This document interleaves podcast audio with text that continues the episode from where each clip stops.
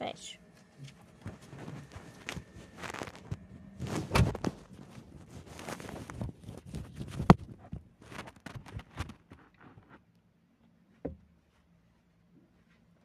E agora vamos falar um pouco sobre as medidas preventivas, que são o processo de interromper a doença já instalada no organismo humano.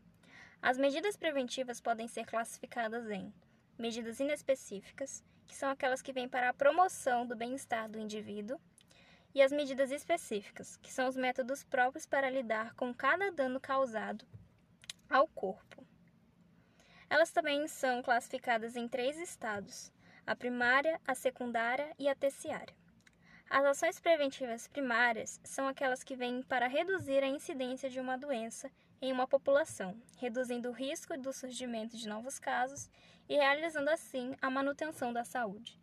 Nós podemos usar o coronavírus como exemplo para esses três estados, e no primeiro estado nós podemos usar a, as campanhas que, teve, que tiveram para conscientizar a população, como as campanhas que a OMS lançou, que deveríamos lavar as mãos, passar álcool em gel, usar máscara e ficar em casa. Nas ações preventivas secundárias, elas surgem quando a primária não alcançou os objetivos.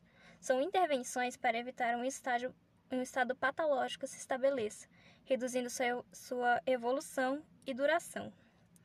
Com ela, nós podemos usar o lockdown, que foi uma, uma intervenção mais pesada. As pessoas eram obrigadas a ficar em casa e só podiam sair quando era de extrema importância e urgência. E usando máscara, álcool, lavando as mãos sempre.